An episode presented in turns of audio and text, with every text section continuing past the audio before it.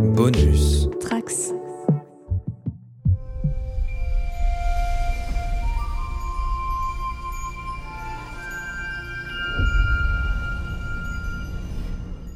Bonjour à tous les trekkers et trekkies de toutes sortes. Je suis le commandeur Guigui et je suis ravi de vous accueillir à bord de la station du Cadran Pop, le podcast sur Star Trek écoutable dans toute la galaxie et sur toutes vos applications de podcast via le flux du coin pop.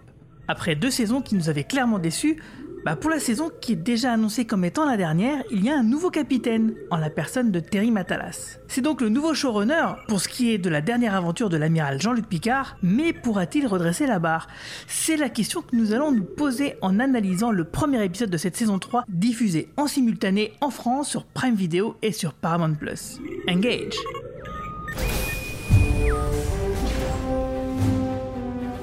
Admiral on the bridge.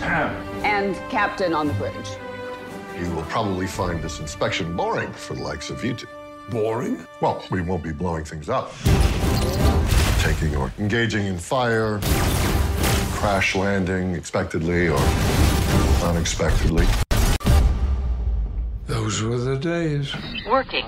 Et pour en parler, bien sûr, je ne suis pas tout seul, car nous avons avec nous notre capitaine Manu au cerveau positronique. Salut Manu, comment ça va? Bonjour tout le monde, ça va? Content de vous retrouver. Ah, nous aussi, ça nous fait plaisir. Euh, nous avons aussi notre lieutenant Bajoran, Marina. Salut Marina. Salut Kiki, bonjour à toutes et à tous. Moi je suis super ravie de vous retrouver, ça faisait tellement longtemps. Vous m'avez manqué. C'est vrai ça, c'est fait quand la dernière fois? Euh, une éternité Il y, Peut-être a, il y a euh, plusieurs mois, je pense. des millénaires. Mais quand on aime, on ne compte pas. Et nous sommes aussi accompagnés par notre expert scientifique Romain Nigita, qui est aussi en forme. Salut Romain. Eh bah, bonjour tout le monde, et moi aussi, je crois que vous m'avez encore plus manqué que le capitaine Picard. Amiral. C'est vrai, mais pour nous, ce sera toujours un capitaine. C'est vrai, c'est vrai. Euh, et finalement, Marie-Paul et euh, Romain Brami ne sont pas là car ils sont tous les deux en train de déménager. Alors on trouve ça un peu louche, on se demande pas s'ils sont en train d'emménager ensemble. Ça c'est, on, on verra ça au prochain podcast. Alors on est là pour parler bien sûr du retour de, de Picard avec cette saison 3 qu'on a attendu pendant longtemps parce que quand même finalement en vrai ce podcast euh, bah, il a été fait euh, autour de cette série. hein. On, a fait des podcasts au début euh, sur Discovery mais c'était en patientant pour avoir Picard. On a été plutôt déçus des deux premières saisons. Et là maintenant on a cette saison 3 et du coup quelque part on peut dire que ce podcast a été créé pour cette saison 3. Donc on espère qu'on ne va pas être déçu. Et, et avant d'en parler justement de ça, il faut quand même savoir qu'on a un nouveau showrunner sur cette saison qui s'appelle Terry Matalas et qui était en fait euh, présent déjà sur la saison 2 de Picard, mais qui finalement est parti très très vite parce que si vous vous souvenez, euh, la saison 3 était déjà en, pré-production et en prod euh, au moment de la 2. Et du coup, Matalas qui était qui devait rester sur la saison 2 est parti finalement en cours. Il a écrit que les deux premiers épisodes et après c'est Akiva Goldsman qui a pris le, le relais avec le succès qu'on lui connaît. Et du coup, bah là, cette saison 3, on peut vraiment dire que c'est sa saison. Donc c'est ça qui nous laissait entendre que bon bah finalement le fiasco de la saison 2 n'était pas de son fait euh, vraiment, puisque en plus de, de- dans les, sur les réseaux sociaux, chaque fois qu'on lui en parlait, il avait clairement euh, l'air de pas assumer du tout et de dire que non non c'était pas vraiment lui. Lui il avait vraiment lancé le début de la saison et, et après il s'était occupé de la saison 3 Pas parce très que corporate comme discours quand même. Ouais, mais quelque part, moi je le comprends. euh, parce que le mec il lance un truc, c'est repris par quelqu'un d'autre, tout le monde déteste. Franchement, euh, c'est pas lui qui c'est pas lui prendre les coups de bâton quoi. Parce que les, les saisons 2 et 3 c'était télescopé à, à cause du Covid euh, notamment quoi. Euh, donc Terry Matas, bah, c'est pas un inconnu vraiment dans Star Trek. Donc il a 47 ans actuellement au moment où on fait ce podcast. C'est un scénariste, réalisateur et donc producteur américain qui est surtout connu à la base pour avoir créé, co-créé en tout cas et réalisé et écrit beaucoup d'épisodes de la série euh, euh, 12 Monkeys. Donc l'armée des douze singes, la, la version ciné quoi, qui a duré 4 saisons sur Sci-Fi je crois, qui bon, Qui avait des bons retours. t'as regardé toi? Non, mais elle avait des bons retours. euh, je- enfin, C'est pas mal du tout, c'est une super bonne surprise. hein. Franchement, moi je vous conseille d'y jeter un œil. Ça paraît complètement idiot euh, d'adapter le film de Terry Gilliam qui lui était adapté d'un d'un court métrage français, La Jetée, comme vous le savez. Et ben franchement, la série marche pas mal du tout et on retrouve euh, é- évidemment beaucoup de voyages dans le temps. Et c'est là qu'on voit que bah, il- c'est un mec qui adore la SF, qui adore Star Trek. Et en plus, on retrouve l'un des acteurs principaux de 12 Monkeys dans la nouvelle saison de Picard. Ouais, c'est celui qui fait le Capitaine Connard. C'est ça, Captain Connard, comme tu. Et puis aussi le compositeur de la musique, puisque donc il a pas repris Jeff Russo, il a pris le, compositeur Stephen Barton avec qui il est bossé sur 12 Monkeys. On sent vraiment dès ce premier épisode, enfin on en reparlera plus tard, mais que l'ambiance musicale est pas du tout la même que dans les deux premières saisons en tout cas. Ah bah ça tire sur la nostalgie euh, de la Next Generation justement. Et même de, tous les films.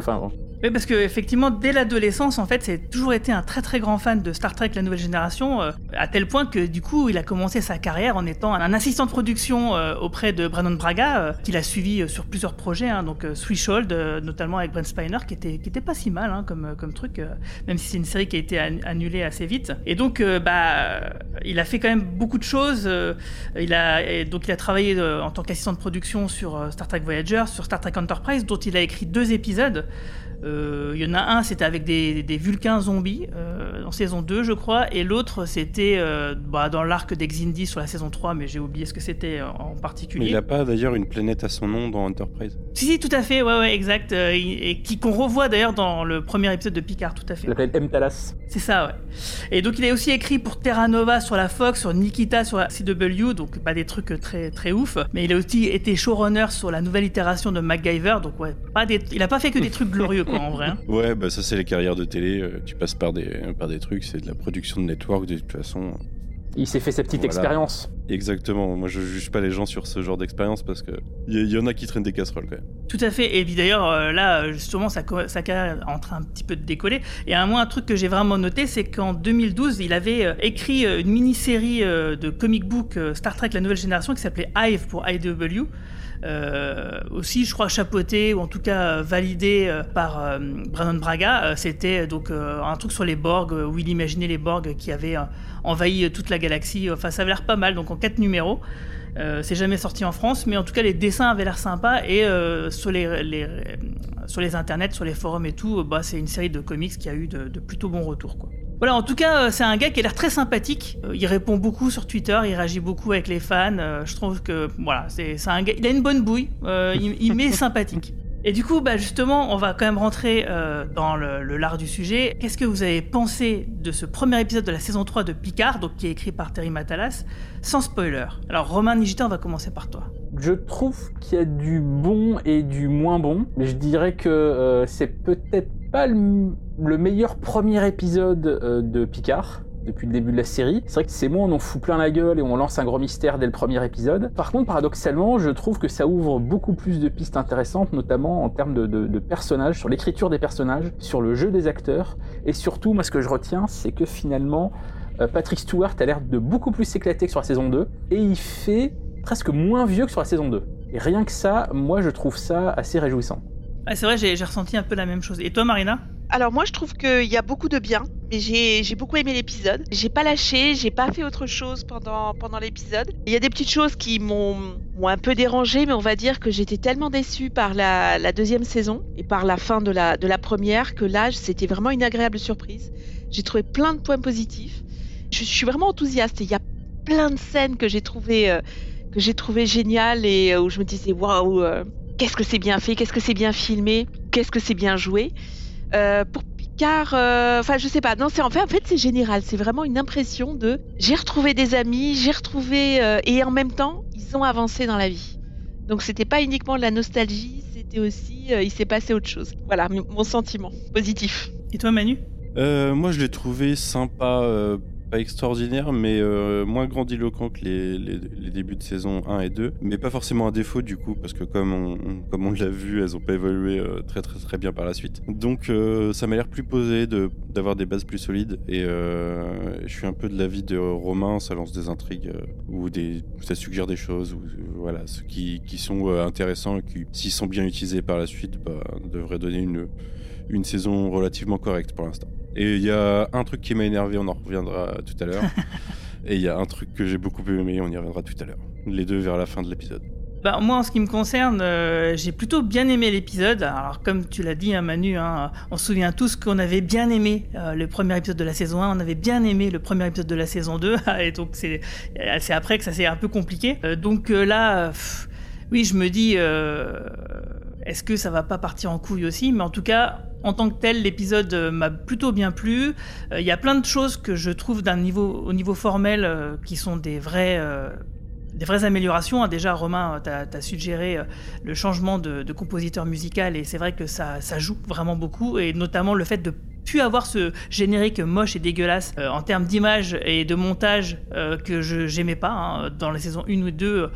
La 2 pire que la 1, mais, mais quand même, j'aimais pas trop. Et puis, Bah, euh, ça, le ça thème de Jeff. déçu parce que du coup, on, on perd un peu de cohérence. Mais euh, Ouais, mais non. Oui, mais c'est pour faire mieux, ça me dérange pas. Tu vois. Parce que voilà, le, le thème de Jeff euh, Rousseau, j'ai- jamais pu l'encadrer vraiment. Pour moi, ça c'était très brouillon, ça partait dans plein de trucs. Le thème, il n'était pas assez, euh, assez fort, je pense.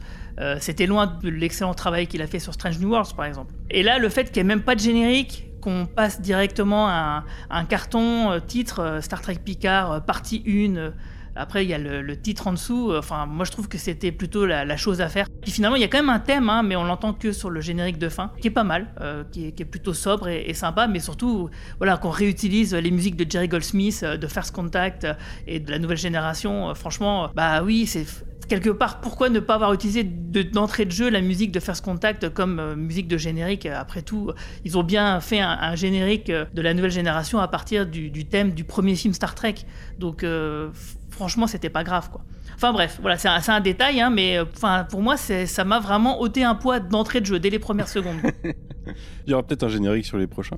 Peut-être. peut- Oh, je Pas sais pas. Mais en tout cas, euh, euh, là, je trouve que ça fonctionnait plutôt bien. Et puis, euh, d'un point de vue formel, euh, la mise en scène euh, est propre. euh, Enfin, voilà, tout, tout, tout va plutôt bien. Il y a juste. C'est vrai que euh, j'avais pas remarqué avant que les gens en fassent la remarque sur eux-mêmes sur Internet, sur Twitter notamment.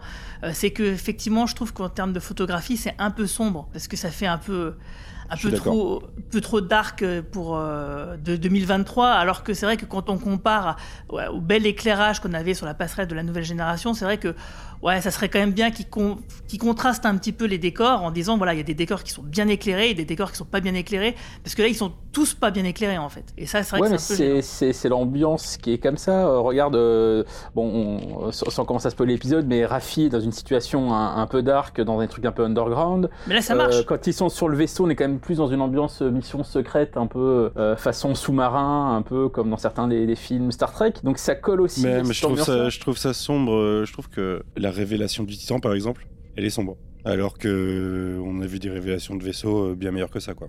Moi, je trouve que ça allait, mais c'est surtout, par exemple, le- la passerelle du Titan.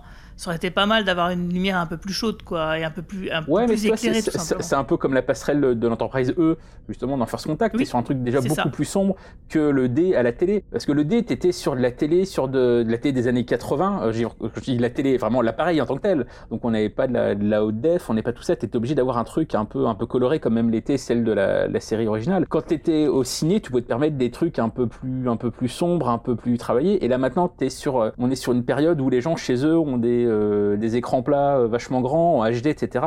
Donc là aussi, tu peux te permettre de, de faire un boulot un peu plus fin que ce que tu faisais dans les années 80. Donc moi, ça me gêne pas qu'on aille là-dedans. Surtout qu'il y a quand même des trucs un peu plus, un peu plus lumineux dans l'épisode bah, quand on est chez, chez Picard lui-même au, au début. Donc il y a quand même un contraste. Et surtout, on évite le côté ultra cheap euh, tourné sur un parking euh, de la saison 2.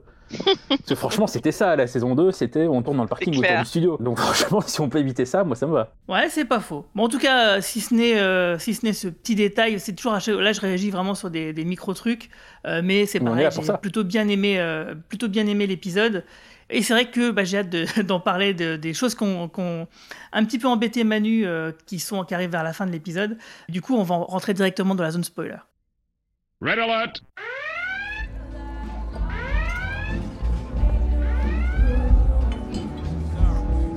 Dynan's hawking souvenirs now. It's for Frontier Day. How come you have so many Enterprise Ds? Oh, the fat ones? No one wants those. You better leave the bottle. You hear that, Jean Luc? No one wants the fat ones. It's galaxy class to you, young lady. Good to see you, Will. Look at you. The handsome elder statesman of Starfleet. I gotta make a speech at that frontier thing next week. Uh-huh. It's like a parade through space. Wants to hear some old fart drone on about going boldly for the last 250 years. I'm giving a speech too. And that's gonna be great. Warning. Cet épisode a, écrit, a été écrit donc par euh, Terry Matalas, comme je le disais tout à l'heure, et il a été réalisé par Doug Arniokowski. Et donc l'épisode, figurez-vous, s'appelle The Next Generation, donc c'est plutôt euh, voilà un clin d'œil facile, mais euh, plutôt efficace. Donc euh, après avoir reçu un appel de détresse crypté et urgent de l'ancienne doctoresse de l'Enterprise D et E, Beverly Crusher, C'est un appel de détresse qui a été envoyé à l'amiral Jean-Luc Picard, où elle lui demande de l'aide. Il va aussi demander lui-même de l'aide du coup à son ancien officier en second, le capitaine Riker, pour trouver justement où est Beverly, qu'est-ce qui lui arrive, etc. Parce que finalement, il n'a pas plus d'indices que ça. Et pendant ce temps-là, l'autre ancien numéro 1 de, de Picard, Raffi, elle, elle enquête dans les recoins de la Fédération sous couverture car elle travaille à présent euh, pour les services secrets de Starfleet et cherche à déjouer un attentat visiblement euh, fomenté contre Starfleet. On commence l'épisode directement par euh, une scène euh, dans l'espace euh, où on voit Beverly Crusher qui est sur son petit vaisseau. Donc elle a une sorte de mini Enterprise tout mignon et elle écoute de la musique et, elle s'est fait réveiller par justement une alerte. Il y a des intrus qui sont rentrés sur son vaisseau et là il y a des grosses scènes de gunfight. Elle met à l'abri quelqu'un qu'on ne voit pas et elle zigouille deux personnes et puis suite à ça eh ben, elle va demander des renforts et c'est là où elle envoie son fameux euh, signal, euh, son, son, appel de détresse euh, pour, pour Picard. Qu'est-ce que vous avez pensé de cette entrée en matière plutôt classe pour Beverly Crusher? Moi, je m'y attendais pas du tout, par exemple. Moi, j'ai adoré cette scène d'action.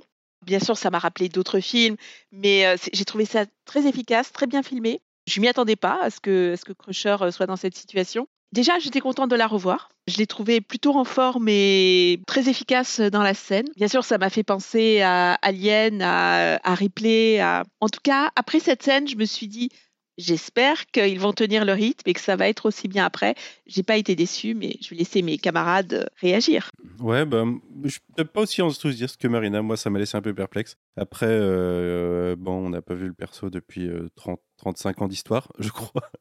Donc, euh, ça m'a laissé perplexe sur qu'est-ce qui, enfin, qu'est-ce qui se passe, quoi. Qu'est-ce qui se passe et comment elle en est arrivée là, parce que c'est, ça ressemble pas au personnage qu'on connaissait, mais il s'est passé euh, la moitié, presque la moitié de sa vie depuis, donc euh, bon, pourquoi pas. Mais après, moi, je, trouve cette scène-là justement un petit peu sombre. Après, bah, elle est là pour soulever des questions, hein. donc ouais, bah, soulever des questions, c'est efficace.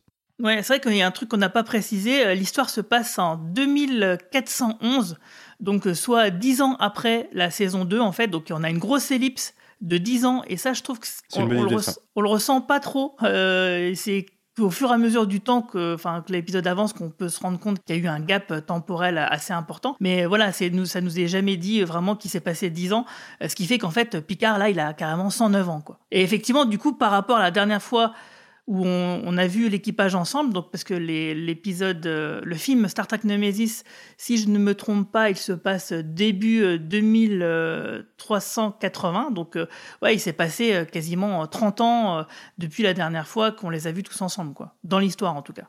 Exactement. Moi, je suis plutôt de l'avis de Marina, ne serait-ce justement parce que le fait qu'on bah, revoit Beverly Crusher et Gates McFadden dans la série, parce que c'est quand même la seule de la nouvelle génération qu'on n'avait jamais revue depuis Nemesis et je crois et euh, ici Worf aussi qu'on n'avait pas revu. Euh, mais ouais c'est une qu'on n'avait pas revu. Bah, Jordi on l'avait vu dans un épisode de Voyager euh, mais, qui, était peut-être diffusé avant, Nemesis, Mais, mais, qui se passe après, mais qui se passe dans le futur. Euh, Riker et Troy, on les a vus dans la première saison de, de Picard. Donc j'ai l'impression que c'est, elle a été un peu euh, jusqu'à présent. Euh, enfin, non, Worf évidemment, l'avait vu dans, dans, dans, Deep Space Nine évidemment, mais Crusher, elle a toujours été un peu le personnage sacrifié, même dans les films, même quand elle y était, elle y faisait pas grand chose. Et, et là, du coup, le fait de la retrouver, parce que Yates McFadden, mais j'ai toujours trouvé que c'était une excellente actrice et qu'en plus c'est quelqu'un de vachement intéressant quand on voit un peu ce qu'elle raconte euh, par ailleurs. Euh, le personnage a toujours eu un super potentiel et là du coup cette première scène d'avoir dans cette situation là scène d'action plutôt plutôt bien menée, bah moi j'ai trouvé ça euh, vachement intéressant et puis ouais juste vachement touchant en tant que vieux fan que, que, je suis. Donc plutôt agréablement surpris par cette cette première scène. Par contre sur ce que tu disais Guigui par rapport au fait que on n'a pas forcément senti le, ces, ces 10 ans de gap entre la saison 3 et la, la saison 2 mais je dirais que c'est peut-être le plus gros problème de cette de ce premier épisode et de toute façon de Picard de manière générale, c'est qu'il n'y a aucun lien entre les saisons. Sans spoiler la suite de cet épisode, euh, clairement, les saisons précédentes, on s'en fout. Il n'y a jamais aucune référence euh, au reste. Il n'y a aucune euh, référence. La saison 2 se finit sur une espèce de cliffhanger quand même, avec les Borg qui, enfin, Borgati qui garde cette espèce de vortex où on nous dit qu'il y, a une super menace qui va arriver. Dans ce premier épisode, on nous parle absolument pas, pas de ça. Dire, tout ce qui se passe dans ce premier épisode n'a strictement aucun lien avec cette méga menace. Hormis Rafi, il euh, n'y a aucun des autres personnages euh, principaux de la saison précédente, parmi ceux qui sont encore vivants, qu'on voit revenir. Euh, Moi, si on me dit que Borgatiel a été effacé de la continuité, je vais pas pleurer, tu sais. Hein. Non, mais qu'elle l'ait été ou pas, euh, le fait est que là, on, on s'en fout. Le fait que ça se passe 10 ans, ça pourrait être euh, le lendemain ou euh, 30 ans après, on s'en fout aussi. C'est clairement, on vous fait la saison 8 euh, de Nouvelle Génération et saison 1 et 2 de Picard, euh, ça n'a jamais existé, en effet.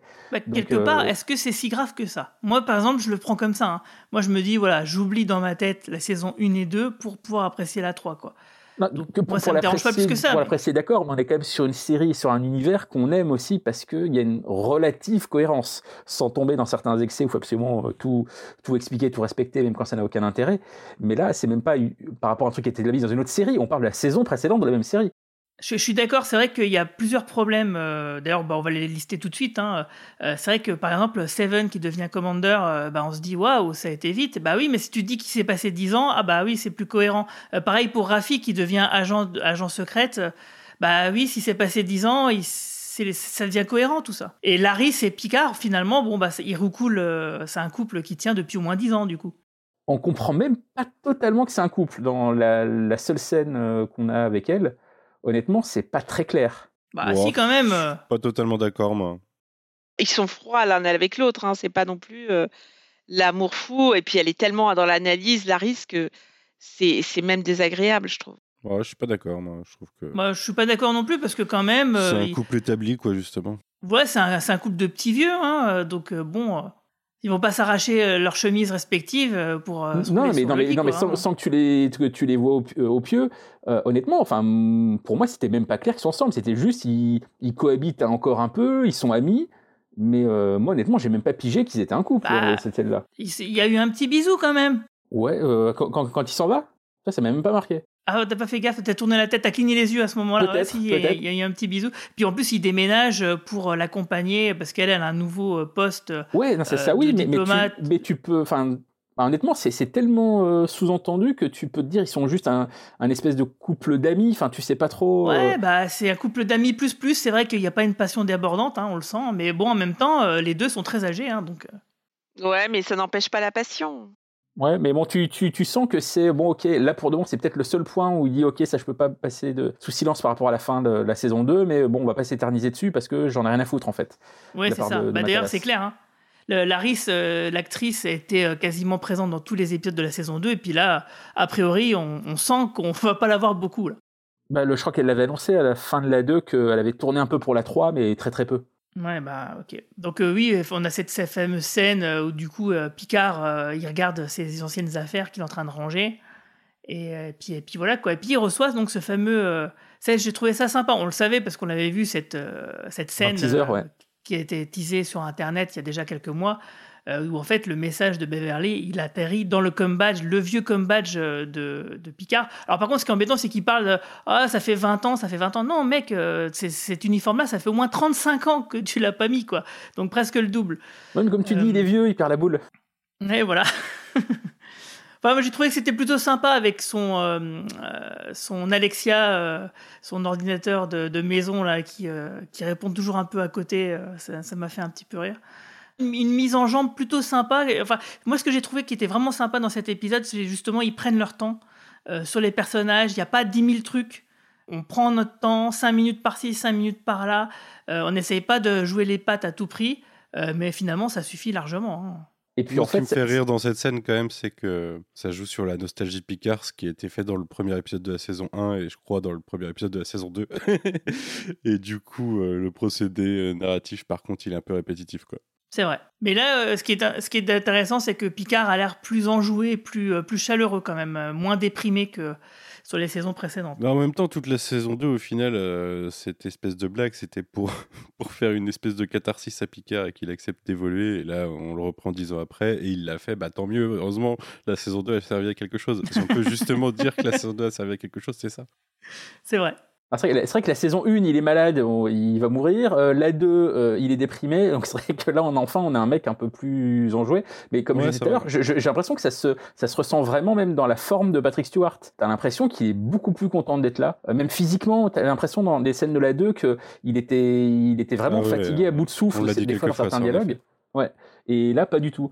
Et euh, non, ce qui est drôle aussi avec ce début de saison, avec le message, moi ça m'a carrément, pardon, rappelé le, le, premier Star Wars, avec le message de, de la Oui. princesse Leia Obi-Wan Kenobi, euh, aidez-moi Obi-Wan Kenobi, vous êtes no- notre seul espoir. Là c'est un peu ça le, le message de, de Beverly. Donc c'est c'est Sauf ça, que c'est le même message que Gorge Profonde, c'est ne faites confiance à personne. Oui, Aussi, c'est voilà, t'as un petit côté X-Files aussi.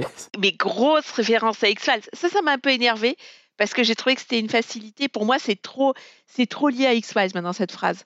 Trust no one, c'est trop, euh, c'est trop X-Files. Mais euh, du coup, euh, c'est Romain Brami, il en parlait justement sur Internet. pour lui, il y a un lien à conspiration. Euh, le fameux euh, épisode de dont on a déjà parlé, le dernier de la saison 1, euh, Mm, ouais. et qui dit ouais c'est vrai pourquoi pas après tout euh, que comme il n'y a jamais eu de suite à cet épisode là pourquoi pas Terry Matala s'est dit bon écoutez les gars je m'en occupe je vais la faire cette suite Bah, c'est vrai que c'est un, Eh c'est un oui. tel fan et il met- tellement des easter eggs partout. euh. Et puis ça a été mentionné dans Lower Decks. oui il y a pas, dans la saison 3 ça a été mentionné en milieu de saison donc euh, ouais pourquoi pas tu vois Et Starfleet, quand est-ce qu'on saura ce qui est vraiment arrivé à Cisco Quoi? Non, il bosse très dur dans un temple céleste. Ouais, c'est ça. Et pour cette histoire de parasites qui se sont infiltrés dans les fesses d'amiraux pour contrôler leur cerveau, vous allez révéler la vérité? C'est juste un énorme tissu de mensonges, c'est jamais arrivé. en fait, je crois que c'est arrivé. Vraiment Comment on sait que vous deux, vous n'avez pas de parasites? Eh ben, si c'était le cas, on devrait vous tuer pour l'avoir découvert. Bien sûr, si vous pouviez quitter ce stand. Bah, moi je trouvais qu'il y a justement des easter eggs il n'y en avait pas eu tant que ça quoi Ah, Il y en a plein dans, dans les décors, dans, dans, Ouais. les, dans les accessoires, dans la musique aussi. Il y a plein de petites références à, à certains des films, euh, pas uniquement First Contact, mais euh, euh, dans la scène où on découvre le. le, le- enfin, c'est pas uniquement des, des références même, c'est dans la structure de l'histoire. On, Ça, oui. on- on va parler après de- du, du Titan, mais quand, euh, voilà, quand on découvre le Titan et tout ça, c'est à la fois le premier film et, et le troisième, euh, quand ils volent le- l'Enterprise. Enfin, t'as as plein de choses comme ça. C'est bah, plus rien que des- le, ti- le, le carton au, Oui, au 25e siècle. siècle. C'est le Ouais. carton du début de la colère de Cannes. ouais c'est vrai il y a ça avec la même typo tout pareil quoi Ouais, ouais. Qu'est-ce que vous avez pensé justement de ce duo Picard-Riker Parce que du coup, après, il y a Picard donc, qui retrouve Riker sur un- dans un bar. D'ailleurs, ça m'a fait plutôt rire. Donc, c'est euh, un bar tenu par euh, Guinan. Et puis, euh, elle, euh, elle, elle, comment dire, elle, elle distribue des, des petits vaisseaux, des miniatures de petits vaisseaux. Et puis, en fait, il y a plein d'Enterprise D. Riker lui pose la question pourquoi il y en a autant? Mais en fait, c'est parce que personne n'en veut de cela. Donc, ça reste. Parce que c'est le gros. C'est parce que c'est le gros et il est, qu'il est pas beau. donc, Je il est suis un pas peu d'accord vexé du par tout. ça. moi. Je, je trouve ça scandaleux de trouver qu'ils sont pas beaux, mais bon. C'est après c'est la, la mode du 25e siècle, on sait pas quoi. Mais... C'est ça, c'est exactement ça. C'est des C'est les du 25e siècle. C'est ça. Non, moi j'aime bien, euh, j'aime bien cette petite retrouvaille. Alors, euh, du coup, au premier visionnage, je l'ai vu une fois et demie l'épisode. Euh, J'avais pas capté que c'était dix ans plus tard. J'ai pas fait gaffe à la date. Et du Mais c'est coup, c'est- c'est euh, précisé nulle part, hein, c'est sur Memory Alpha que j'ai vu ça. Ouais, ouais, mais euh, enfin oui, on doit voir des dates quelque part et puis voilà quoi. C'est peut-être sur des écrans, je ne sais quoi. Mais euh, parce qu'il y a la petite phrase de Riker sur euh, Diana et Kestra et euh, au début je me dis bon c'est peut-être pas utile que une saison après il les fout, voilà il nique le couple. Mais bon il s'est passé 10 ans alors on, verra ce qui s'est passé. On les reverra de toute façon. Enfin on verra au moins Diana. Je sais pas si Kestra il y aura une nouvelle actrice probablement. Mais j'ai bien aimé leur relation, leur leur petit dialogue. On sent on sent l'amitié quoi. Il y a, ce petit côté les films Star Trek où, où on sentait plus l'amitié euh, Bones Spock Kirk. Bah, là on sent un petit peu ça avec euh, avec euh, ce duo là en tout cas pour l'instant. J'ai hâte de les revoir avec d'autres personnages. Ouais, c'est clair, c'est vrai que moi j'ai trouvé que ce, duo, il fonctionne vraiment super bien. Et puis Jonathan Frakes, qui joue Riker, il est tellement roublard, avec son petit œil malicieux de sortir des vannes. Enfin, c'est vraiment un plaisir, quoi. Quand il, quand il lui dit euh, Ah, Mon Picard, je peux pas te mettre ta vie en danger, il fait Bah, depuis quand mais genre, euh, je trouve que c'est super drôle, quoi. Non, moi j'ai beaucoup aimé. Je trouvais que ça fonctionnait très bien. Alors effectivement, j'ai aussi envie de les voir avec d'autres personnages. Mais peut-être que là, l'objectif de l'épisode, c'était juste de remettre le duo sur les rails, de les, de les représenter ensemble. Et je trouvais que ça fonctionnait. Honnêtement, euh, Riker est un personnage très très sympathique et qui fonctionne très bien avec, euh, avec Picard. Donc, euh, et ça fait plaisir de les revoir. Bah, ils se connaissent bien et puis euh, c'est Riker c'est le personnage qui peut tout dire à Picard quoi. Il peut lui dire n'importe quoi. Ils savent que, enfin il sait le titiller, il sait comment le prendre donc, donc ça marche bien. Quand il lui dit de faire sa tête, euh, je, Oui. sais plus, je sais plus comment il dit mais De euh, renfrogner ou je quoi, ouais. renfrogner. hein. c'est trop drôle. Ouais, on- on- c'est- ils, ils font un peu le, là maintenant ils font un peu les deux petits vieux du Muppet Show euh, sur l'Enterprise, enfin sur. euh, Ah, c'est sur un la peu un duo comique, hein. le, le coup d'aller faire une inspection. Alors déjà, c'est presque un gag de Star Trek, euh, les inspections. Je sais pas combien de fois j'en ai vu, mais le coup d'aller faire l'inspection, enfin quand ils sont dans le couloir euh, faire l'inspection là, on dirait c'est presque un duo comique euh, qui euh, Picard qui va faire sa petite tête en bougeant le combat, de genre il est pas content alors qu'il en a rien à foutre. je suis à peu près sûr. Ouais, j'en parlerai tout à l'heure au sujet de. Mais cette scène, elle m'a plus marqué pour euh, Seven of Nine, mais je vous en reparlerai euh, tout à l'heure. Bon, on peut en parler tout de suite, hein, parce que c'est vrai qu'après, tout de suite après, donc le plan de Riker, parce que donc Picard lui demande de l'aide pour retrouver Beverly, le plan de Picard, le plan de Riker, c'est euh, de réquisitionner entre guillemets euh, d'une manière un peu subtile euh, le Titan, le vaisseau Titan, euh, pour aller à la recherche de Beverly, en faisant passer pour une inspection, voilà, parce qu'il y a les fêtes du 250e anniversaire, j'imagine, du lancement du premier Enterprise, du moment où l'humanité a vraiment pu dépasser la dernière frontière. Et, euh, du, coup, il y a des festivités qui sont organisées pour ça. Donc, du coup, il s'en sert un petit peu en disant bon, bah voilà, on va faire un, petit truc, tac, et puis on va aller, on va aller se promener euh, là, là-bas ou pour chercher Beverly, quoi. Et, euh, que, pourquoi je dis ça? Ah oui, donc du coup, on découvre le Titan euh, qui a été complètement refait, donc il n'a pas du tout la même gueule que ce qu'on a pu voir dans Lower Decks. Et donc, du coup, effectivement, on, se rend compte que. Donc, Riker nous apprend que le capitaine Shaw, qui a repris donc le commandement de, ce vaisseau-là, bah, en gros, il n'est pas très sympathique, en fait. C'est pour ça que je l'appelle le capitaine connard. Et que, par contre, bah, le premier officier, bah, c'est Seven of Nine. Et euh, c'était vraiment euh, une joie de la voir enfin euh, dans un uniforme de Starfleet. Même pas, si elle n'a pas le droit de- d'assumer son identité. Ouais, ça, ça craint par contre. Avant, est-ce que l'arrivée de Riker et de Picard, ça vous a pas fait penser à, à l'arrivée de Kirk et de, et de Scotty dans le, dans le premier film où ils regardent amoureusement le, le, le- le vaisseau? Et je dois dire que l'efficacité de la scène, c'est qu'au lieu de durer trois heures, comme dans le, le- le Star Trek de Motion Picture, là, ça dure cinq secondes, ils se Comme regardent. dans le Wordex aussi, justement. Voilà, c'est, j'ai adoré cette scène, le sourire et tout, il y avait plein de références, c'était, euh, top. Ouais, ouais, bah c'est fait pour ça. Moi, je la trouvais un peu sombre, justement, cette scène. J'étais un petit peu déçu, mais c'est peut-être mon écran après. Il faudrait que je regarde sur un autre pour voir. Alors figure-toi que j'ai euh, recalibré ma télévision parce que je me suis fait la même réflexion que toi et euh, après avoir augmenté la luminosité, euh, c'était nickel. Donc euh, effectivement, quand tu as un, on dirait un calibrage standard sur ta télé, euh, c'est vrai que ça paraît quand même sombre. Mais euh, c'est bizarre du coup, mais bref. Et, mais par contre, euh, moi je trouvais que le, la base spatiale, le Titan, euh, c'est ouais, c'est chouette quand même. hein, euh. ça envoie bien les effets spéciaux, ils sont plutôt, plutôt propres, plutôt bien réussis. Bah, je me suis fait la remarque, justement, en voyant ça. Je me suis dit, allez, pour de, pour de trucs qui n'est pas un film, ils font du taf maintenant, c'est bien. Ouais, franchement, Même si on plaisir. espère voir un Enterprise, enfin moi c'est, moi j'attends ça quoi. Même si on sait que ça serait le Titan, le- enfin, ça ils l'ont ils l'ont ils l'ont annoncé euh, clairement que ça serait le vaisseau principal de, le- de la saison, le Titan. D'ailleurs c'est le Titan qu'on voit le petit logo Star Trek au début des épisodes que maintenant on a sur toutes les séries de la franchise. Euh, et à chaque fois ils changent le vaisseau en fonction de la série.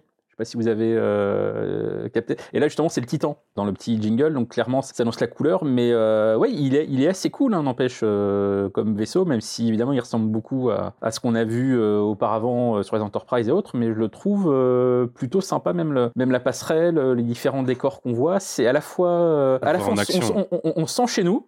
On retrouve ça, et ce qu'on n'avait pas du tout justement dans les deux premières saisons de Picard. Là aussi, c'est c'était un, un Oui, des on- gros. on en avait parlé, il manquait le Picard, vaisseau, ouais. quoi. Là, tu as un vrai équipage. euh, Donc, tu as donc Seven qui s'appelle donc euh, qui a repris son nom. euh, Annika Henson. voilà, qui a repris son nom de de- d'humaine euh, du moment avant qu'elle se fasse borgiser. Et euh, bah, on, on rencontre euh, bah, tout un tas de, de membres d'équipage sur la passerelle, dont notamment euh, la fille de la forge.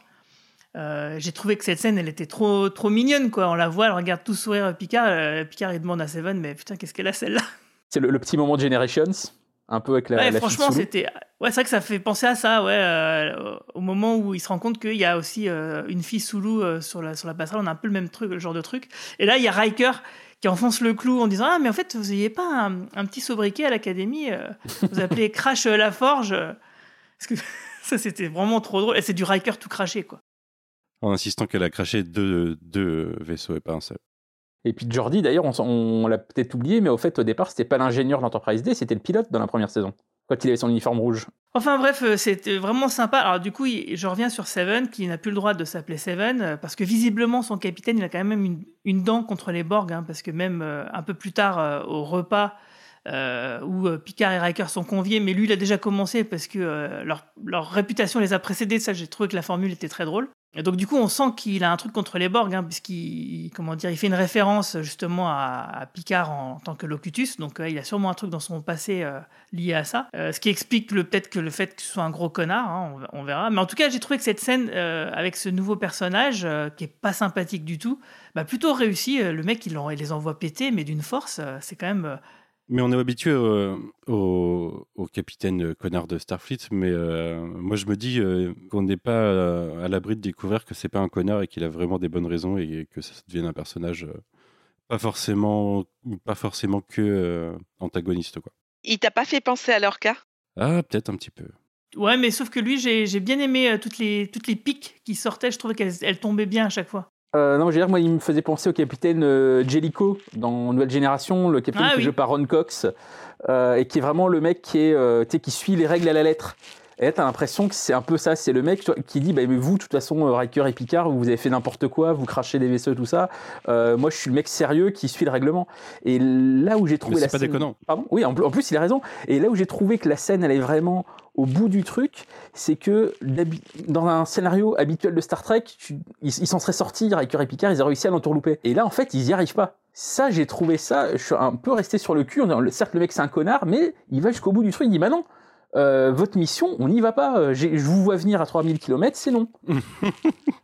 et, Oui, ça, pas con, ouais. tu- et ça, tu te dis, c'est pour ça que je- ce que je disais au- en début de podcast, euh, certes, l'épisode est moins flashy, etc., que les débuts de saison précédente, mais putain, l'écriture de personnages, que ça soit le côté comique du duo Riker-Picard, ou là, justement, la finesse du truc, que dit, mais non, les mecs, c'est plus, c'est plus le bon vieux temps, maintenant, on a des règles et, et on, on voit pas là où on s'attend, euh, là où on pourrait aller. Et je trouve que ça, euh, ça augure vraiment de, de trucs vachement intéressants pour la suite. Mais en tout cas, c'est intéressant par rapport à Seven aussi, parce que du coup, elle, elle va euh, du coup désobéir aux ordres de son capitaine et le Je faire voulais, dans, je voulais dans le parler dos. d'un truc avant qu'on avance sur la, sur, sur la désobéissance, parce qu'il y a un personnage dont on n'a pas parlé et qui sera important par la suite, j'en suis. C'est à peu près sûr, quoi. C'est un enseigne pendant l'inspection dans le couloir au début. Il y a un enseigne qui regarde bizarrement Riker au moment où il passe, et euh, l'acteur, c'est, je le connais, c'est un acteur connu, euh, c'est Chad Lindbergh qui joue, euh, il a joué dans Fast and Furious, mais je le connais de Supernatural surtout. moi. Et c'est sûr qu'il reviendra par la suite et que c'est quand il disait euh, faites pas confiance à Starfleet, euh, il a quelque chose de louche quoi. Ça se voit, euh, il y a un moment au regard. euh, Je vous trouverai le timecode si vous voulez. C'est sûr que ce personnage il reviendra dans la suite. Ah, tu crois que c'est. euh, Parce que oui, j'ai vu le tweet où le mec il se félicite d'être enfin dans Star Trek et tout, mais moi je m'étais dit.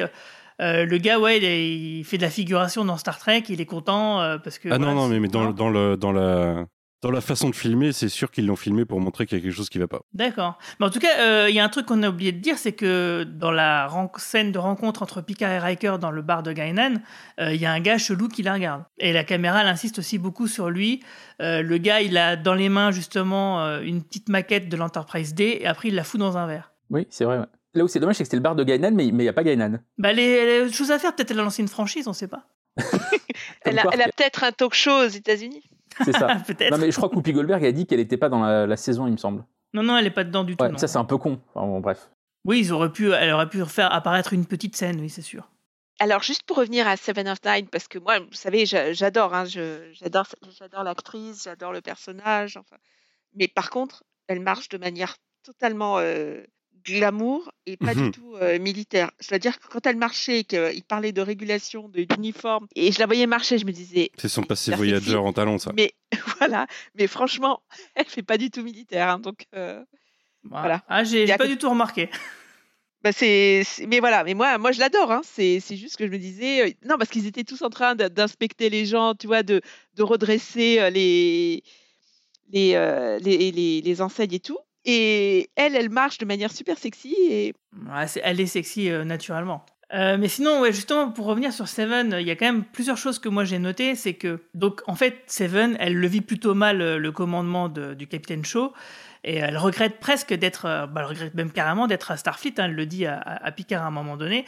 Et en fait, quand Picard et Riker ils sont sur la passerelle et qu'ils lui laissent la charge de, de sortir le vaisseau du Space Dock, t'as l'impression qu'elle n'a pas l'habitude que voilà, on, lui, on la laisse faire.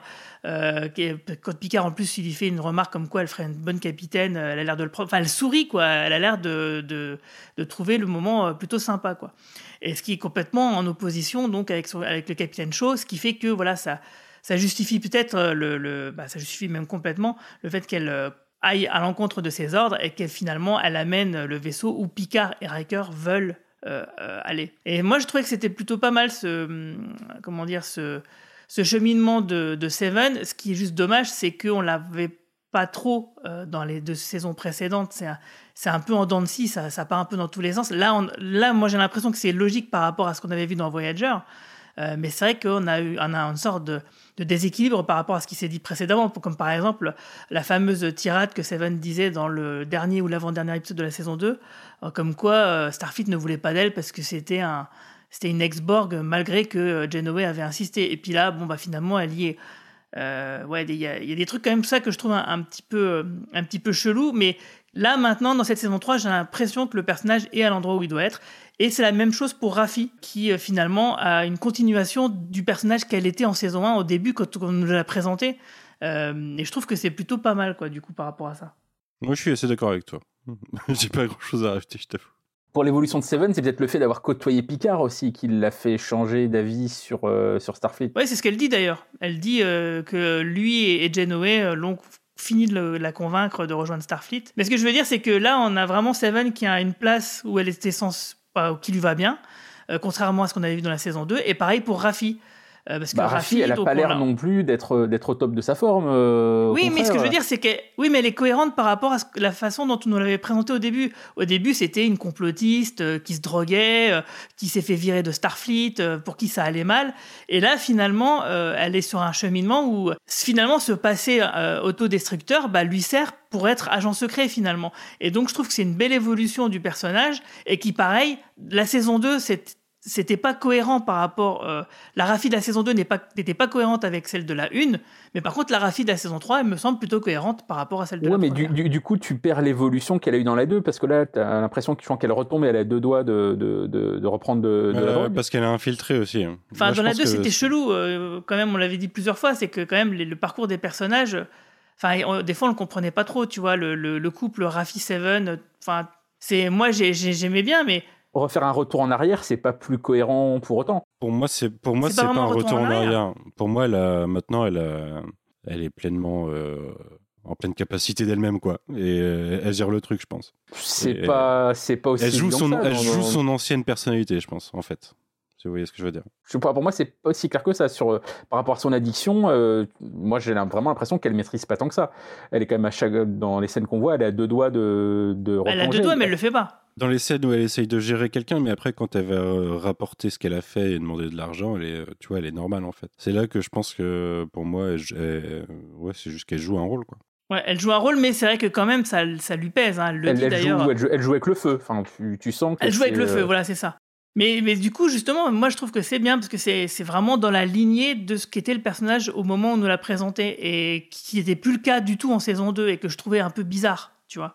Euh, là, j'ai l'impression que le personnage redevient un peu cohérent avec ce qu'on voyait au Je début. comprends ce que tu veux dire, mais c'est un peu, enfin c'est un peu comme toujours avec Picard, c'est on, on, on garde ce qui nous arrange et puis on oublie, euh, Oui, c'est on ça. oublie le reste. Bah, je suis. Bah, oublions la saison 2, c'est pas un problème. Mais du coup, et, et là où je voulais en- finalement en venir, c'est que euh, du coup, la personne qui semble être son supérieur dans, dans son l'agence secrète de Starfleet, donc c'est pas la section, la section 31, c'est vraiment euh, Starfleet Intelligence de, de base. Et ben, on a quand même l'impression que c'est Worf. Parce que j'ai Ah bon dans la façon dont c'est écrit, même dans le phrasé, euh, Worf il envoie des SMS, tu sais que c'est lui, quoi. Ah ouais, Euh, tu vois, je, je, je voyais pas ça du tout. Bah oui, parce qu'à un moment, il y a plusieurs trucs. être, euh, ouais, ça pourrait être pas déconnant en plus, vu le personnage. Il y a plusieurs trucs. C'est euh, déjà les phrases, elles sont très courtes. Il lui, il lui dit de parler euh, franchement. C'est un truc que Worf dit souvent. Il lui dit que c'est un war- que c'est une guerrière.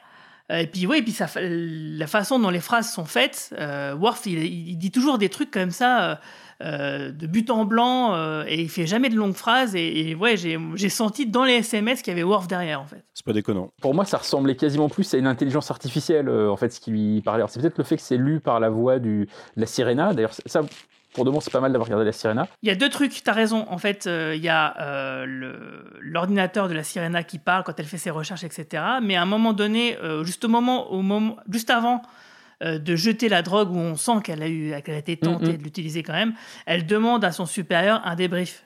Et d'ailleurs, et au moment de ce débrief, elle, elle dit au début, ah, ça serait quand même pas mal qu'on se fa- face à face, quoi. Donc à ce moment-là, elle est bien face à un, un vrai interlocuteur qui est pas une IA. Ouais, pour, pour moi, ça aurait, pu, ça aurait pu être une IA quand même euh, derrière, toi, vu le temps, le côté phrase courte, etc. Euh, je me dis, tiens, en fait, c'est euh, Intelligence, c'est une IA.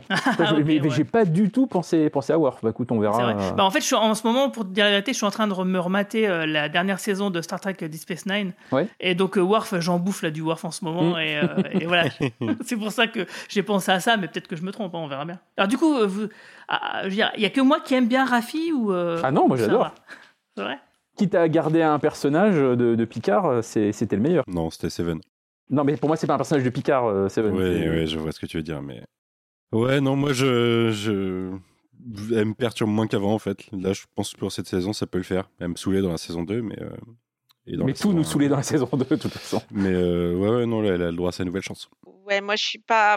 Non, moi je suis pas. Je suis pas fan là. Pour l'instant, euh, j'ai j'ai du mal. Honnêtement, euh, j'ai du mal. J'y arrive pas. Je l'aime bien avec euh, avec Seven, mais il faut voilà.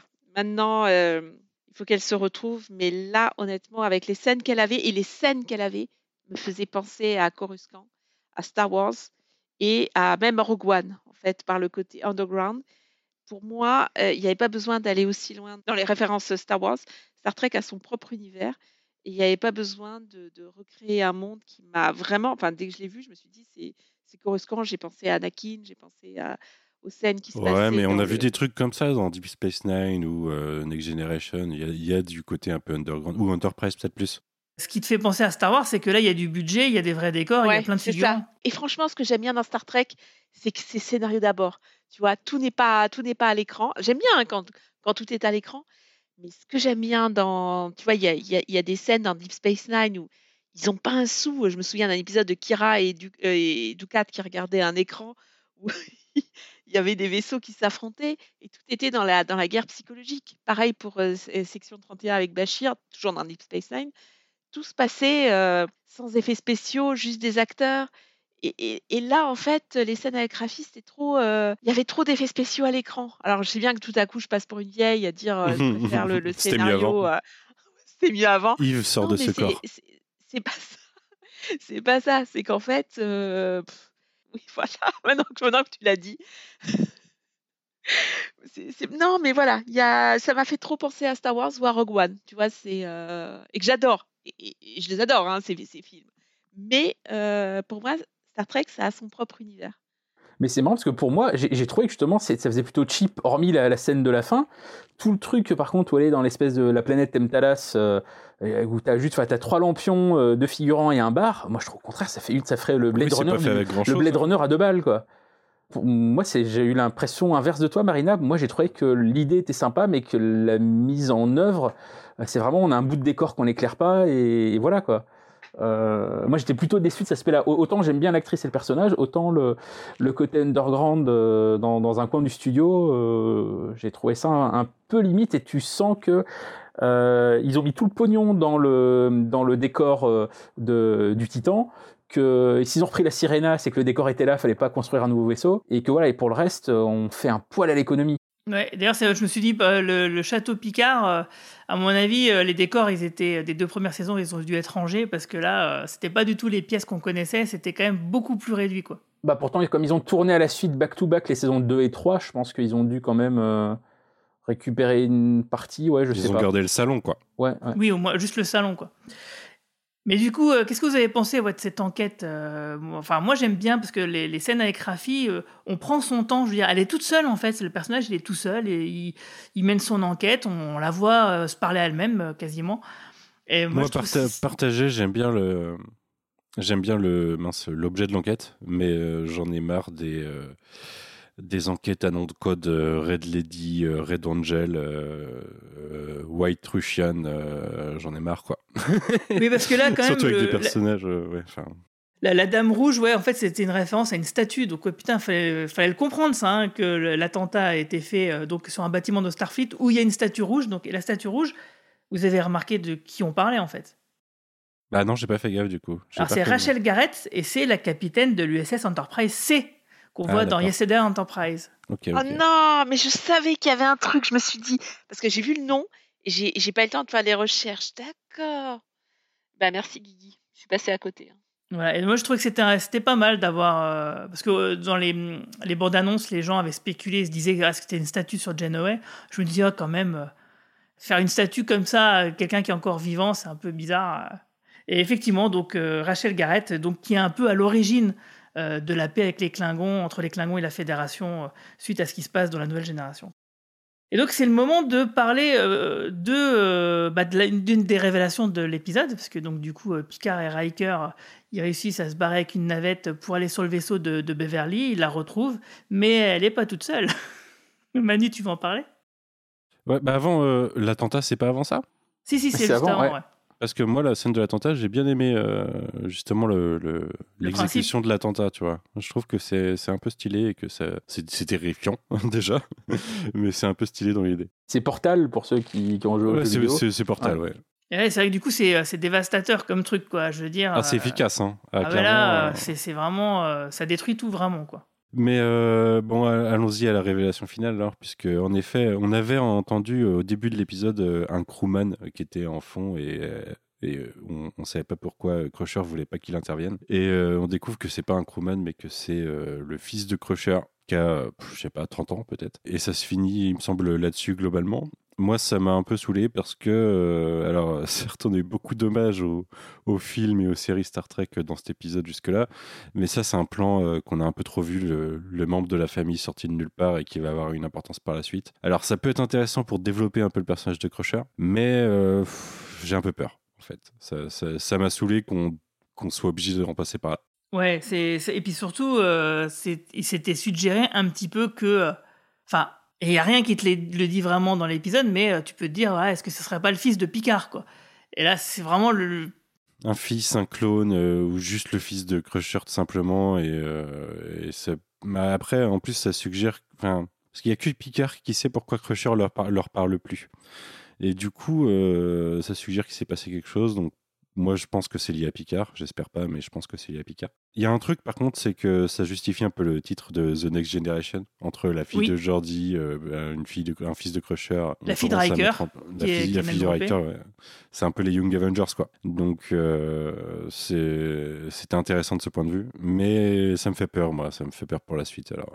Ouais, je viens juste de vérifier euh, la date à laquelle se passent les événements du film Star Trek Nemesis, qui sont donc le dernier film où on a l'équipe de la nouvelle génération. C'est en 2379, soit 32 ans avant euh, les événements de la saison 3 de Picard. Donc, euh, oui, si Ça Beverly. semble elle coller avec l'âge de l'acteur. Pardon? Ça semble coller avec l'âge que fait l'acteur physiquement. Si, Voilà, si c'est ça. jamais, Donc la- si la- jamais ils ont fait Zizi Pampan, oui, ça marche. Ouais, donc si, euh, si euh, Beverly était enceinte euh, au moment de Nemesis et bah, après, quoi, donc l'acteur et le personnage auraient la trentaine et effectivement, ça colle plutôt bien, quoi. Mais, mais ce qui est fou, c'est que c'est- tellement tarte à la crème le coup du fils caché que quand est sortie la, dernière bande-annonce et le, poster où, ce personnage-là apparaît, parce qu'il n'était pas sur le, premier, sur le premier poster, tout le monde s'est dit Ah là là, ils vont nous faire le coup du fils caché. Enfin, je sais pas si vous avez vu les, les, les- les réactions, mais tout, tout le monde s'est dit ça, alors qu'il n'y avait, euh, il y avait pas d'indice spécialement. Mais ça y est, on voit un mec jeune, euh, nouveau et que l'on volontairement mystérieux. Tous, on s'est dit c'est le fils caché et c'est ce qui nous sort. Ça, je, en effet, c'est super décevant dans l'épisode de se dire que le truc le plus cliché possible, ils nous le sortent. Un peu en effet comme le coup du clone dans Nemesis, quoi. C'est un peu, ils nous refont le même coup. euh. Et puis évidemment le fils de, de Kirk dans, Kirk, ouais. dans la colère de Surtout. Khan, même si en fait, si on, dans Colère de Khan, on comprend qu'il il était au courant qu'il avait un fils, mais qu'il en était jamais occupé, ce qui est pas, est pas tout à fait la même chose si là, en effet, euh, si Picard était le, père de, Jack Crusher. Euh, mais, ouais, ça, je suis, d'accord avec euh, Manu. C'est quand même le truc où les, les barattans tombent quand ils sortent ça. Après, on verra bien la suite de, de la saison. Mais en tout cas, sur une fin de premier épisode, tu te dis oh merde, ils ont, oh merde, ils sont allés là-dedans quoi. Bah, c'est vrai que moi, je me dis, vu qu'il y a tout le reste de l'épisode qui tombe plutôt bien, enfin, que c'est plutôt bien écrit, je me dis, ouais, ça, il peut pas avoir que ça, quoi. Il y a forcément une bonne raison derrière pour que, pour que ce soit là. Donc, j'ai envie d'y croire, j'ai envie de laisser sa chance à cet intrigue qui est un peu pété, hein, c'est clair. Mais euh, je me dis, ouais, non, c'est parce que concrètement, pourquoi pourquoi euh, Picard ne saurait pas euh, qu'il a un fils qui a une trentaine d'années euh, Pourquoi il se serait pris la tête Putain, j'espère vraiment qu'il y a une bonne explication, une bonne raison derrière ça, quoi. Qu'il l'ait plaqué, par exemple, c'est une bonne raison pour euh, bah, de cacher le fait qu'on a, qu'on a quand même. caché. hein. Qu'il est... Ouais, mais une femme, c'est, tu sais, c'est bon, d'accord. susceptible. Et bah oui, mais tu sais, on, on sait jamais, on sait pas ce qui s'est passé. hein. Si ça se trouve, ils ont couché ensemble. Picard lui a dit, bah écoute, je veux qu'on reste amis.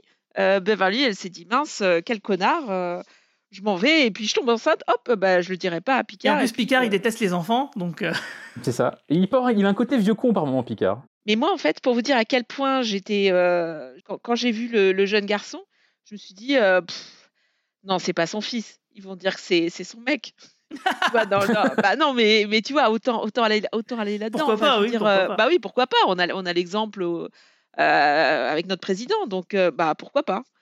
Et quand ils ont dit bah c'est le fils caché, oh là là, enfin le fils, euh, en tout cas de Beverly, c'est- je me suis dit bon bah voilà c'est vraiment cliché, vraiment bateau. Mais par contre alors la scène où Beverly est, en, est dans son dans son pod là, je- j'ai pensé à Alien à nouveau, les euh, l'animation suspendue euh, de des personnages quand ils voyagent dans l'espace. Mais là, c'est parce qu'elle est blessée, non Qu'elle est dans le. Oui, il est dans un truc médical, ouais. Mais euh, rappelez-vous que Michael Bean dans Aliens, euh, il Oui, est blessé aussi. à la fin du- et du- rappelez-vous qu'il meurt dans, dans- au début Au début du du 3. 3. Tu veux dire qu'il y a un alien qui va sortir du ventre euh, de Beverly? Écoute, on sait jamais. Hein. Le que- mais attendez, je- pas. Bah, au début, moi, j'ai cru que c'était Ripley. Hein, euh, quand elle était en train de dégommer les aliens euh, dans le plus pur style de Ripley. euh, D'ailleurs, ces, ces aliens, on n'en a pas parlé, mais les aliens contre qui elle se bat, euh, on les a jamais vus, on est bien d'accord Ouais, j'étais en train de me poser la question, j'allais vous demander. Non, et puis ils sont pas terribles, je trouve. hein. Bah, s'ils ont, ouais, ils ont des masques un peu bizarres, ils font des bruits bizarres, c'est. Sont très random, on va dire. Et donc, du coup, après, donc, euh, on apprend qu'ils sont, ils sont traqués, mais ça, on le savait parce que euh, on le voit au début de l'épisode, tout simplement. Et donc là, on a le, un grand vaisseau euh, de- du grand méchant qui se pointe. euh, et là, du coup, l'épisode s'arrête là. Donc, euh, cliffhanger très, très simple, mais efficace parce que du coup, on, on est à la fois dans l'action, mais en même temps dans l'attente de réponse.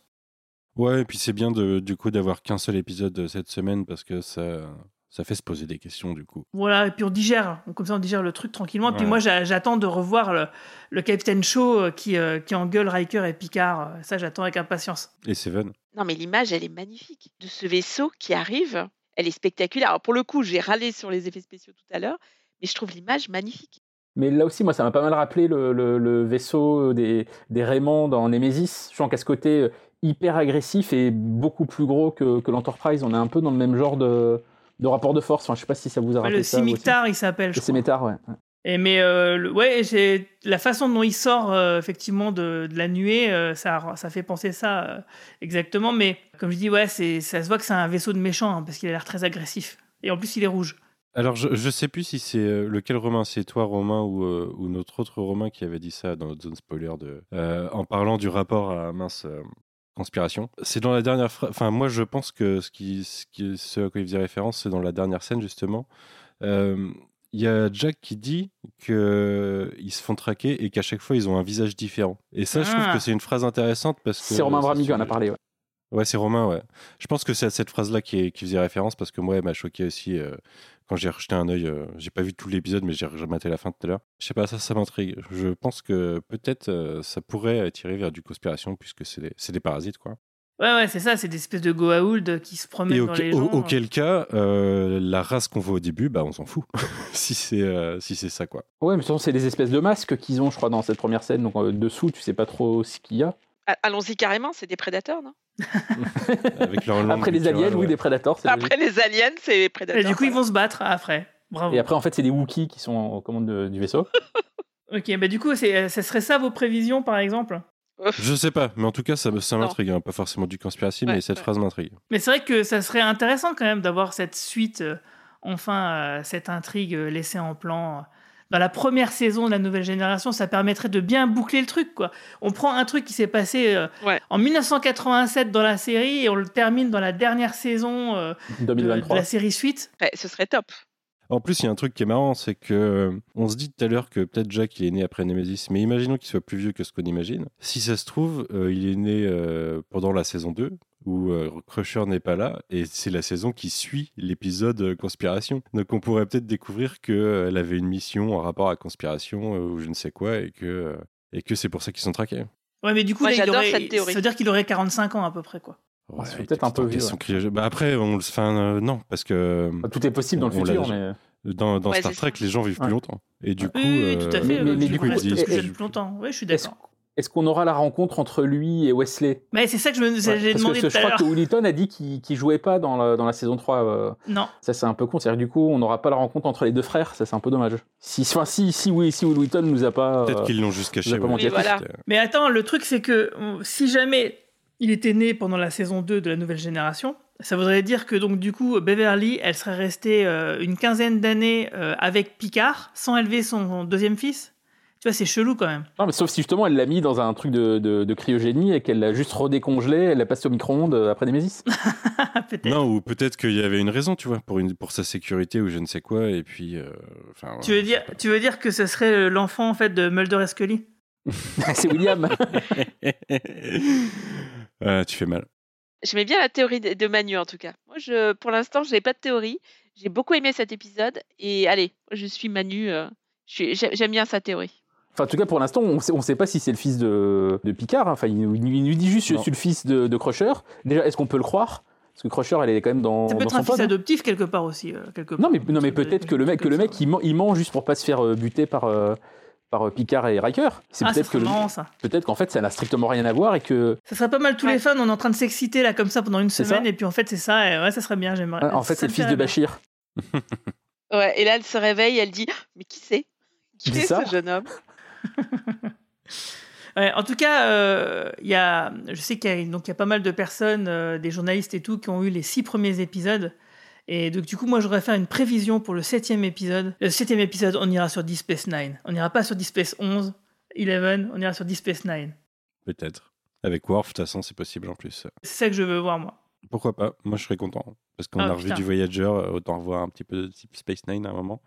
Enterprise, on s'en fout. Hein, mais- Ouais. Mais, mais Enterprise, on l'a déjà un peu quelque part, puisqu'on a cette idée du, du 250e anniversaire.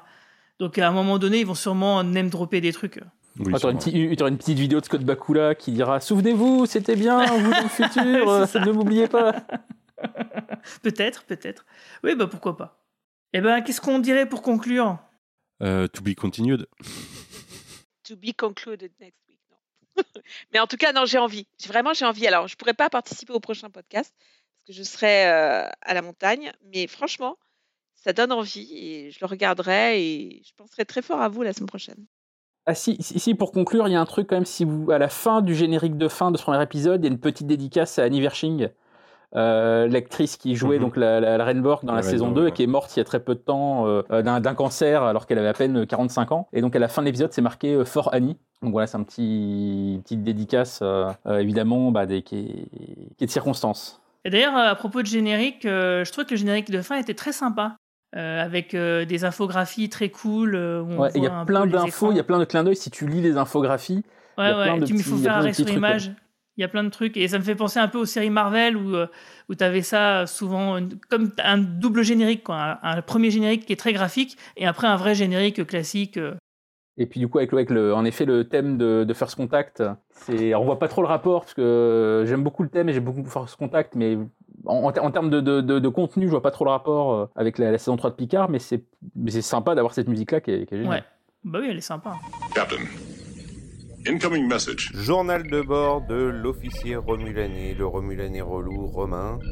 Euh, salut à tous, désolé de ne pas être avec vous aujourd'hui euh, pour cause de changement d'affectation et de changement de base stellaire, mais j'espère bien être avec vous la semaine prochaine. Alors bon, ce premier épisode de euh, Picard saison 3 qu'on attendait beaucoup, hein, je pense que c'est avec le premier épisode de la saison 1, c'est probablement l'épisode que j'attendais le plus. Euh, depuis le New Trek, euh, pour des raisons simples. Hein. c'est que euh, ce qu'on nous a promis finalement, c'est un petit peu ce qu'on attend depuis, depuis le début du lancement de Picard, c'est-à-dire une vraie dernière saison finale, un vrai adieu à l'équipage de Next Generation. Et sur ce point, l'épisode ne déçoit pas, hein, faut bien l'admettre. Bah déjà, ça commence avec Beverly, Crusher, et je pense qu'on est tous emballés de revoir Beverly, et on comprend vite que on revoit aussi Jonathan Frakes, et on comprend vite que euh, ça ne va pas s'arrêter là. Donc à ce point-là, euh, sur ce point-là, moi je suis assez content et je pense que le reste de la saison tiendra ses promesses. Il y a d'autres choses dans, cet épisode qui, d'ailleurs fonctionnent bien. Hein. Je, trouve que les interactions entre Picard et Riker sont, sont vraiment extra. Bon, revoir Seven, ça fait toujours extrêmement plaisir et je trouve que la relation qu'elle a établie avec Picard fonctionne également très très bien. Niveau design et réalisation, on est encore au top du top du top. Hein. C'est-à-dire que les, vaisseaux sont complètement dingues, euh, les effets spéciaux sont top, euh, la scène de destruction de, fin d'épisode euh, fonctionne très bien et elle est franchement visuellement complètement ouf. Donc voilà, il y, a quand même pas mal de trucs sympas dans cet épisode. Mais il y a quand même des choses qui m'ont empêché d'être à 100%, d'apprécier à 100% cet épisode et qui m'ont laissé finalement assez mitigé euh, à, l'issue de ces 45 premières minutes. C'est que finalement, je trouve qu'on retrouve beaucoup des tics du New Trek, hein, du Trek de l'ère euh, Kurtzman, Bon, je vais en citer quelques-uns, mais, je suis sûr que la liste sera pas exhaustive. Euh, le premier, c'est globalement la série est sombre. C'est-à-dire, tu sais pas pourquoi Star Trek, ça a toujours été une série lumineuse. Euh, finalement, même Deep Space Nine, dans ses, dans ses moments les plus tristes, les, plus sombres, restait une série assez lumineuse. Là, tu es tout le temps sombre. C'est-à-dire que même la passerelle du vaisseau euh, du, Titan A, euh, t'as l'impression que ça a été éclairé à la bougie. On dirait un film de Kubrick. Euh, bon, pourquoi pas, mais je sais pas, même d'un point de vue efficacité opérationnelle, ça me semble pas très très évident. Le, deuxième point, c'est cette impression que tout le monde est triste. C'est-à-dire que, et ça, ça me rend un peu fou, j'avoue. Alors, euh, clair, clairement, on est dans une période qui est pas très gaie, mais enfin, Seven est triste. Euh, Riker est triste, alors as je sais pas où ça va venir, mais t'as l'impression que d'un seul coup il avait une famille aimante, ils avaient l'air super heureux dans l'épisode de la saison 1 ou 2, j'ai oublié.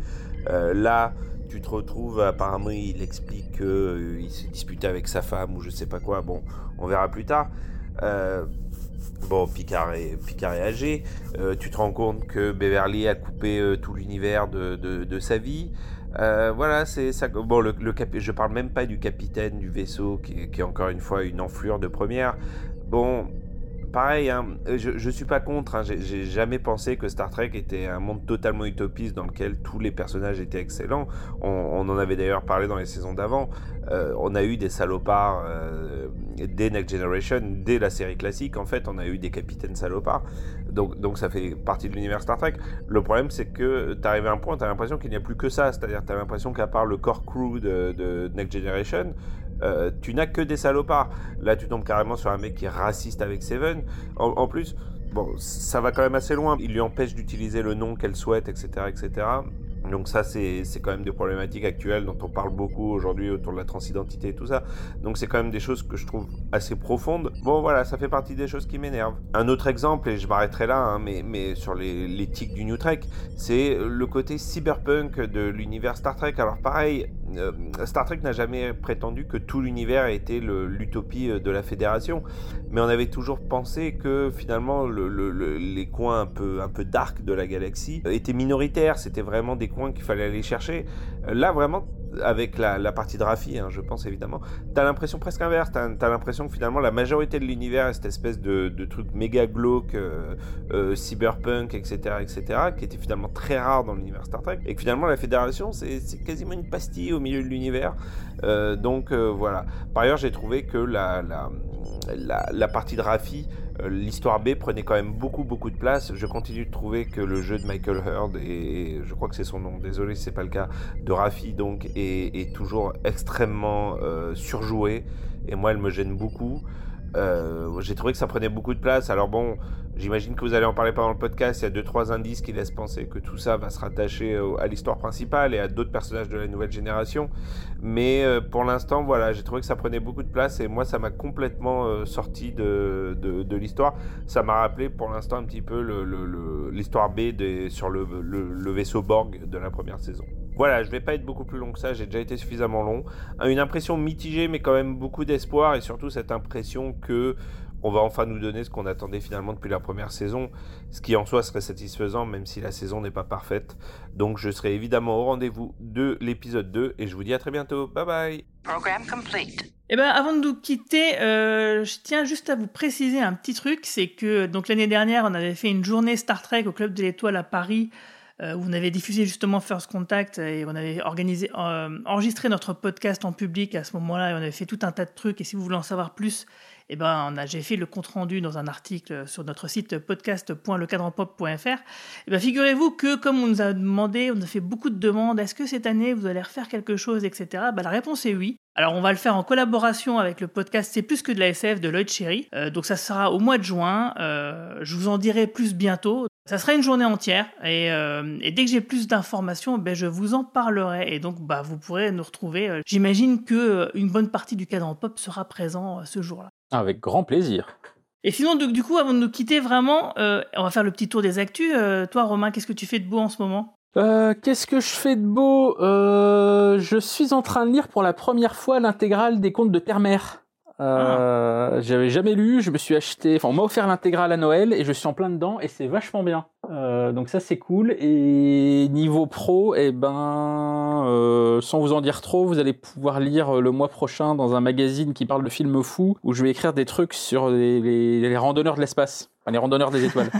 voilà. Et peut-être aussi un truc à propos des guerres des étoiles aussi. Ok. On Voilà. bien. Mais je vous en dirai plus euh, quand on se rapproche de la publication. Et toi, Marina? Et ben, côté perso, 27 ans après tout le monde, j'ai découvert euh, Kingdom Come, la BD euh, dessinée par, euh, par Alex Ross. Et je dois dire que, mais vraiment, 27 ans après tout le monde, hein. c'est-à-dire que tout le monde a crié au génie euh, en 96. Euh, oui, j'étais consciente qu'il y avait ça. Je l'ai pas lu, je ne sais pas pourquoi. Et là, je l'ai lu il y a deux semaines et je crois que je l'ai lu quatre fois de suite, en me disant à chaque fois, à chaque page, à chaque. Euh, Et c'est pas juste j'ai regardé les dessins, c'était le scénario, c'était les personnages. Je suis désespérément euh, pour le couple euh, Superman-Wonder Woman, comme je suis pour Batman et Catwoman. Mais, euh, mais franchement, j'ai euh, j'ai pris une claque, mais monumentale. Et en lisant le, la BD, je me suis dit, mais où est-ce que j'étais toutes ces années? Donc je recommande chaudement. Mais non, mais non, mais c'est clair, là, je suis nulle parce que tout le monde disait que c'était génial. Je ne sais pas pourquoi, je ne l'ai pas acheté. Et euh, là, euh, du côté pro, euh, alors j'ai enregistré mon podcast sur les, euh, les tendances alimentaires dans la science-fiction. Ton podcast qui s'appelle? Oui, Insights of Tomorrow. Et là, je suis en train de lire le, le bouquin qui va me permettre de préparer le deuxième sur la mobilité dans la science-fiction, qui s'appelle Walter Kurtz à l'étapier et qui est écrit par Emmanuel Brault. Et en fait, bien sûr, comme c'est sur la mobilité sous toutes ses formes, je parlerai à nouveau de Star Trek et de la téléportation, des vaisseaux, des, des- voilà, de, il y a largement de quoi faire. Et ce sera, je pense, dans, dans deux mois parce que je ne suis pas comme Guigui qui produit des podcasts à la chaîne. Je ne sais pas comment il fait, je ne sais pas quelles compétences, je ne sais pas s'il dort. Mais en tout cas, euh, bravo Guigui pour euh, tout ce que tu fais parce que c'est incroyable. Merci, c'est gentil, mais j'ai un double de téléportation, c'est pour ça. Et, et toi, Manu? Je ne sais que dire après tout ça. Au niveau podcast, je commence à remonter des trucs en retard et du coup, il y a des. Là, il y a Michael, le podcast Michael Bay qui vient de sortir sur le coin pop et bientôt, euh, enfin la semaine prochaine, le premier podcast sur Alien, la semaine d'après, le second. Super. Et euh, on devrait bientôt revenir avec euh, YMCU et Tales from the Sewer et probablement Site Alpha dès que tout le monde sera synchronisé. C'est cool, c'est cool. Et puis d'ailleurs, on peut aussi t'entendre dans le dernier podcast qu'on a fait sur Star Trek, euh, sur Star Trek, sur X-Files. Donc on en a sorti même plusieurs. Et le dernier, ben, c'était sur la saison 4. Et le, celui sur la saison 5, et ben, bien sûr, il arrivera le 13 mars. Et il est déjà enregistré. Et c'est le plus long qu'on ait fait, malgré que ce soit la saison où il y a le moins d'épisodes. C'est, tout est normal. Bon, en tout cas, euh, merci à tous et toutes de nous avoir suivis. N'oubliez pas que bah, si nos podcasts vous plaisent, merci de mettre 5 jolies étoiles et sympathiques commentaires sur les applications où vous nous écoutez, parce que nous, ça nous fait du bien. Et puis, vous pourrez nous retrouver bien sûr sur Twitter, Facebook et sur notre site podcast.lecadranpop.fr. Je vous souhaite à toutes et tous une longue vie et plein de prospérité. Salut. À bientôt, salut. Bye bye.